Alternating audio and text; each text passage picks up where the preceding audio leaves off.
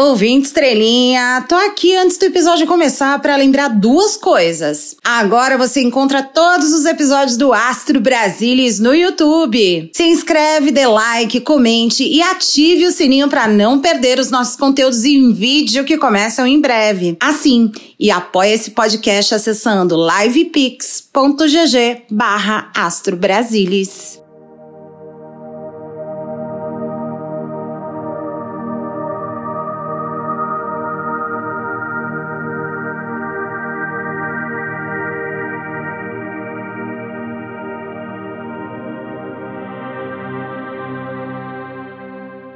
E aí, estrelinhas dessa podosfera de meu Deus! Como vocês passaram essa semana? Tá tudo bem? Eu tive que tomar umas caipirinhas de Lexotan. Infelizmente. Tô chapado até agora com essa porcaria. Eu acho que o senhor acredita no que diz. Sejam muito bem-vindos à Zona Etérea do Astro Brasilis. O podcast para quem jura que o Anderson Torres realmente perdeu peso na cadeia, viu? Se você acredita em reiki, banho de som, cura com sete raios e que bolsonarista vai parar de passar vergonha audiência pública, esse é o seu podcast.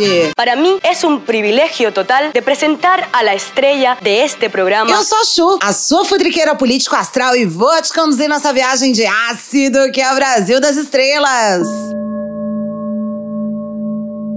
É, ouvinte estrelinha, a semana que passou foi cheia de acerto desse vário podcast. Acertou, miserável. E hoje, em tese, não teria episódio. Para de ser doida! É dia das mães e porque a gente precisa dar um tempo para as últimas previsões terem aí algum tipo de efeito, né? Merda nenhuma. Desculpa. Mas a gente já entendeu que semana que não tem episódio é perigoso, porque a gente não lê as energias da semana e dá treta lá no governo federal, né? Então vamos direto pro que interessa pra gente não pegar quebranto de falta de leitura energética, né? Vamos lá? Vamos puxar um oráculo de cor. Eita, pela primeira vez nesse podcast temos duas cores: verde musgo pedindo para trabalhar a energia do medo e um tom aqui de roxinho falando da energia da fé. Essa é uma semana estranha pro governo e que energia da bad vai pairar ali por conta de alguma derrota ou polêmica que pode acontecer e que vai deixar a turma palaciana de cabelo em pé. Segura nas mãos de Deus. Mas aqui temos junto a energia da fé, que mostra que a espiritualidade tá mandando essa situação por um motivo. É uma espécie de prova de fé e o recado é claro. Aprenda com os erros e confie no processo. Supere os obstáculos e confie nas suas ações. E olha só, se tem motivo para desconfiar de decisões, reveja-as, sigam a intuição, por mais besta que algo possa parecer. Esse é um recado geral, pode ressoar aí com qualquer área do governo ou com todas. Então é bom todo mundo ficar de olho bem aberto. Vamos puxar do nosso orixá os Ibeijis, divindades gêmeas infantis da religião africana. Essa carta representa alegria, espontaneidade, criatividade e inocência. Ela sugere que esse é um momento propício para se conectar com a sua criança interior, relembrar momentos felizes da infância e deixar que a sua criatividade floresça. A carta aqui veio bem intuída para a Casa Civil, então atenção, ministro Rui Costa. Tá na hora de deixar de ser sisudo e olhar para o passado só para resgatar os bons frutos colhidos de estratégias bem-sucedidas dos governos anteriores. E não ficar aí desenterrando melindre, meu filho. É mesmo? Essa carta também tá pedindo pro Rui Correria ter uma postura menos reativa, ou combativa, ou grosseira dentro da Casa Civil e até com outros ministros. Aham, Cláudia, senta lá. É, ministro Rui Costa, é mais fácil pegar mosca com mel do que no vinagre, então o senhor relaxa a bunda um pouco aí. Vamos tirar a energia do Zodiaca? Energia de gêmeos, que já saiu recentemente aqui uma das nossas leituras. Semana de comunicação interna e direta bastante favorecida no governo. Ai, que tudo. Mas o alerta segue piscando para indecisões e enrolação de processos ou projetos importantes. É verdade. Quer dizer, às vezes não. Não sabe o que fazer, gente? Estuda a alternativa, mas não fiquem presos à energia de indecisão e falem claramente que precisam para seguir adiante. Você sabe o que acontece quando esse chakra não está funcionando? Você fica pobre! O recado aqui de novo é geral nesse caso. Então fica aí a dica, saibam priorizar as coisas por ordem de importância e circulem informação internamente. Energias lidas, vamos então ao assunto de hoje no Astro Brasilis. No, episódio, de, hoje, o destino de Mauro Cid. Ele foi preso, pegou um advogado que não aceitava delação. O entregou sua linha de defesa e quem não gostou nem um pouco foi o Cid pai, que trocou advogado e agora tá puto porque sentiu que o filhote dele tá abandonado. Vamos abrir nossos oráculos nesse Dia das Mães pra ver qual é o nível de desgosto que o Pode dar pra dele, né? Solta a vinheta. Astro Brasilis, zoando a política brasileira AD eterno. Não perca a conta, ouvinte estrelinha! Esse é o episódio número 47. E como vocês encheram a nossa caixinha de sugestão astral com basicamente o mesmo assunto, vamos satisfazer nossa audiência com este bloco único. Eu acho é pouco. No dia 3 de maio, o dia não começou muito bem pra família de Mauro Cid, porque. Toque, toque, toque. Três batidinhas na porta. O ex-ajudante de ordens do. Foi preso durante a Operação Venire, que investiga a divulgação de informações falsas sobre vacinas contra a Covid-19. Além da prisão do dito Cojo aí, a operação também cumpriu mandados de busca e apreensão em endereços ligados a ele. E além do Cid, como vocês já sabem, o também acordou cedo com Toque, toque, toque. Quem é? Pergunta ele. E a resposta é a Polícia Federal. E levaram o telefone dele. A operação rolou graças a uma investigação da PF que descobriu que Cid falsificou informações de vacinação da própria família e da família do.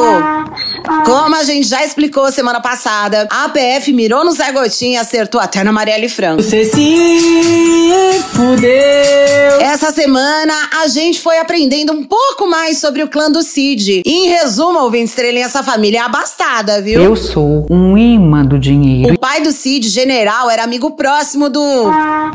Porque frequentou com ele a Aman. Cid pai tava desde o início da gestão do. Um excelente cargo pendurado ali na Agência Brasileira de Promoção de Exportações e Investimentos, a Apex, lá em Miami. É o bichão mesmo. hein? É. E claro, foi o próprio que indicou o general Cid pra mamata, né? O irmão do Cid, Daniel, parece ser um cara de muita sorte, viu? E muito trabalhador. Ele também ajudou a operar a milícia digital do. Durante seus anos ruminando na cadeira de presidente. E parece que deve ter sido bem pago, porque olha, ele tem imóveis e mansões adquiridas durante os últimos anos que somam aí alguns bons milhões de reais e até um trust fund batizado de Cid Family Trust. Caralho, o maluco é brabo. Mas desde a prisão do Mauro, essa relação amigável e próxima foi pra casa do caralho. Em especial pela linha de defesa que o anunciou na porta de casa no mesmo dia em que Mauro Cid foi preso. O que eu tenho a dizer a vocês? Eu não tomei a vacina. Eu realmente fico surpreso com a busca e apreensão é, com esse motivo, tá ok? Eu não tenho, ma- eu não tenho mais nada o que falar. Quem teria adulterado o cartão? Eu não tomei vacina. Tá, mas eles falam que houve uma adulteração no cartão de vacina para o senhor entrar nos Estados Unidos. Nunca me foi pedido cartão de vacina em lugar nenhum. Sempre Então disse o senhor não adulterou o Não cartão? existe adulteração da minha parte, não existe. Não existe adulteração da minha parte, não existe. Pois é, ouvinte estrelinha, o primeiro advogado do Mauro Cid, Roberto Roca, era também um advogado muito próximo da família do. E aqui eu vou plantar a sementinha do mal na cabeça de vocês. Olha só, presta atenção. Ele defendeu Flavinho Desmaio no caso das rachadinhas, já participou de mamata como secretário da Senacom no governo, e curiosamente ele estava defendendo Anderson Torres e deixou a defesa, e de repente pegou o caso do Mauro Cid, mas também deixou o caso rapidamente. Agora, por que será que esse sujeito assumiu imediatamente a defesa dos dois elos mais fracos do Bolsonaro e depois abandonou o barco? Fica aqui a pergunta para vocês pensarem nas possibilidades. Tentando enganar a gente. Enfim, ouvinte estrelinha, o novo advogado Mauro Cid é um especialista em delação premiada. Tem um termo técnico pra isso. Chama fogo no parquinho! A linha de defesa do. Que basicamente consiste em jogar Mauro Cid aos leões e abandonar a sua própria sorte, deixou o general Cid pai puto, mas muito puto. Seu sem vergonha! Essa semana emergiram novos rastros de Cid. Tem um comportamento de um fariseu. Foram encontrados certificados de diamantes na cozinha do ex-ajudante de ordens, conversas de áudio dele preocupado com aquele esquema milenar da família do. que envolve pagamento de tudo em dinheiro e nenhum comprovante da origem da grana, né? Toma no cu todo mundo essa família de bosta! Pois é, Alvin Estrelinha, vai se criando um clima terrível. No último episódio, tiramos uma carta para cada passarinho com possibilidade de cantar. E a gente já acertou quando mostrou que o Andy Towers seria o menos provável no momento. E a atenção agora está toda em cima do Mauro Cid. A gente tem que estar tá com o cadernal do lado, hein? Hoje nós vamos usar o oráculo de Osho para entender alguns pontos da situação do Mauro Cid. É fofoca que você quer, ouvir, estrelinha? É fofoca que você vai receber, apesar de eu ser contrária, né? Tá pra nós, né, que eu não gosto de fofoca, todo mundo sabe. Deixa de ser mentirosa, bicha! Nossa primeira pergunta é sobre o perfil da família Cid. Será que eles estão mais pra clã Kardashian ou pra clã Bolsonaro em termos de união e alinhamento de narrativas? Vamos embaralhar as cartas. Temos o nada, o silêncio e a transformação. Três arcanos maiores dando aqui o perfil do clã do Cid. E olha, é um perfil interessante, ouvinte estrelinhas, pra não dizer que é bizarro, né? Concordo e discordo, mas discordo concordando. Essa é uma família, como diria minha amiga Leila Germano, completamente ética e fluida. Amiga, não tem como te defender. A carta do nada sugere um estado de vazio, de não identificação com coisa nenhuma, em que todas as ideias e conceitos morais e éticos são deixados de lado. Carboidrato games e putaria. Eles não têm nenhuma moral interna, coletiva e concebida, não tem um código familiar ético específico, são bem individualistas e egoístas num geral, é meio que cada um por si. Pessoas alopradas. A individualidade é confirmada pela carta do silêncio. Eles costumam, no entanto, se fechar em copas quando soa o alarme do perigo e também costumam refletir internamente sobre as consequências de imagem em cima do coletivo da família. Apesar do individualismo, então, essa carta tá sugerindo um conhecimento muito claro do calcanhar de Aquiles de cada um ali na família. Eles se estudam para evitar buracos na proteção do clã e também ignoram ruídos externos em momentos de crise e buscam estratégias entre si, sem recorrer a conselhos de amigos, advogados ou outros familiares fora do núcleo duro. Olha só. Deus escolheu as coisas loucas. Por fim, a gente tem a carta da transformação, que é uma conclusão bem pragmática e fecha mesmo o perfil da família, assim, tipo um full circle. Nas crises, eles se fecham em copas, se alinham internamente e vão pro mundo lá fora para defender o próprio bloco individualmente, doa quem doer. Já avisei que vai dar merda isso. Logo, esse jogo aqui mostra pra gente um perfil mais família Kardashian do que família Bolsonaro, né? Que também tá mais pra família Buscapé. Deus que me perdoe. E aqui a gente tem um recado pro clã do... Se tentar atropelar o Mauro Cid, quem vai ser tratorado certamente será o próprio... Outra coisa que eu sei que vocês querem saber é como anda o humor de Mauro Cid na cadeia, né? Será que ele tá feliz em ser realmente fiel ao. e assumir a bronca toda dessa série de crimes? Que vai de joia suspeita de rachadinha no Planalto sozinho? Ele é uma alma resiliente, tanto assim, gente? Vamos embaralhar a carta, né? Vamos embaralhar a carta. Eita, ouvinte estrelinha do céu! Olha só, compartilhar, isolamento e viagem. Esse jogo tá mostrando que o Mauro Cid não tá lá muito disposto a se foder sozinho, não. Seja aí por influência da leitura anterior que a gente fez agora, seja por sobrevivência individual, a carta do compartilhar mostra que Cid vem refletindo bastante sobre piar. E piar bem alto pra PF. Olha! A gente meio que já disse isso no episódio 46 na semana passada, então se você quiser saber mais, escuta lá o episódio anterior. Cid Filho, nesse momento, está querendo falar, se comunicar. E isso após perceber que sim, ele está sendo abandonado pelo. E já está ciente disso, aliás, bem ciente. Nesse momento, o lema de Mauro Cid é cada um que lamba essa caceta, ouvinte estrelinha. A carta do isolamento é a constatação de abandono, de vibe negativa, confronto com os próprios medos. Mas temos no final do jogo a carta da viagem, que sugere que o Cid está explorando novas estratégias e está sendo convidado aqui pela espiritualidade a se jogar na abertura de possibilidades de sair o menos queimado possível dessa fogueira em que ele foi jogado. Na Bíblia diz, meu filho, que a gente tem que orar pelos que nos perseguem. Ao juntar essas três cartas, a gente pode interpretar aqui então que o Mauro Cid, depois de um período de reflexão, já sabe que foi abandonado, que tá fudido, sabe que pode virar boi de piranha e tá disposto sim a abrir o bico dele pra se safar. É como eu disse, eu vim estrelinha, talvez o.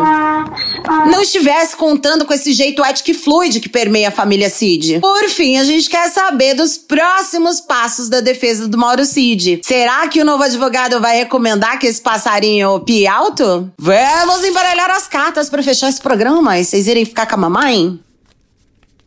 Xiii, ouvinte estrelinha, baboi!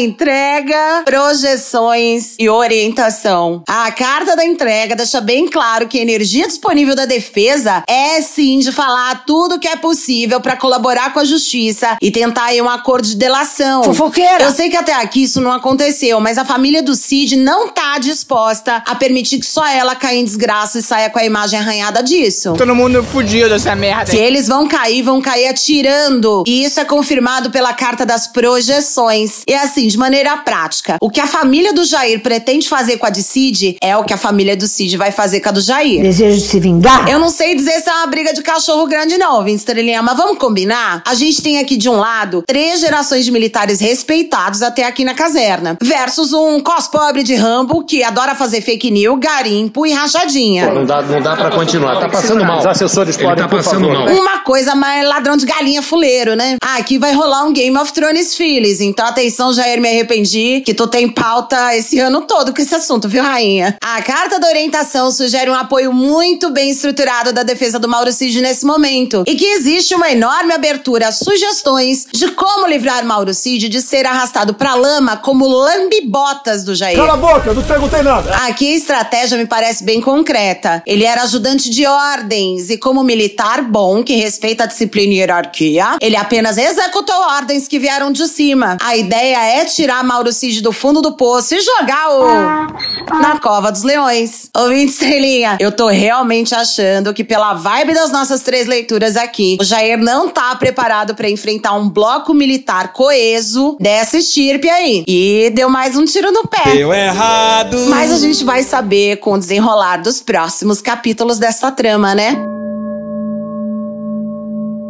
Chegamos ao final de mais um episódio do Astro Brasilis. E obrigada, ouvinte estrelinha, por ficar comigo sempre até o final. Não se esquece de compartilhar o podcast com seus amiguinhos pra gente ampliar cada vez mais essa constelação familiar de futriqueiros astrais. Pra você ajudar a gente também a continuar aqui bonitinho, todo domingo fazendo episódio, é bom vocês mandarem uma energia de troca pra gente. E é muito fácil. Corre lá, é livepix.gg barra Astro Brasilis. E ó, a gente tá merecendo, hein? Toda semana acertando o resultado aqui de previsão. Beijos a todos os nossos queridos ouvintes que sempre interagem conosco nas nossas redes sociais. Não esquece de seguir a gente, é arroba Astro Brasilis em todas elas. Esse podcast são referências de equilíbrio, Carta Capital, O Povo, O Globo e o Oráculo Oxus and Tarot. Quer fazer uma pergunta sobre a vida política do Brasil? Manda sua sugestão para astrobrasilis.gmail.com Eu sou a Chu e esse foi mais um Astro Brasilis, um ano da política brasileira de eterno. Um beijo pra vocês e até o próximo domingo.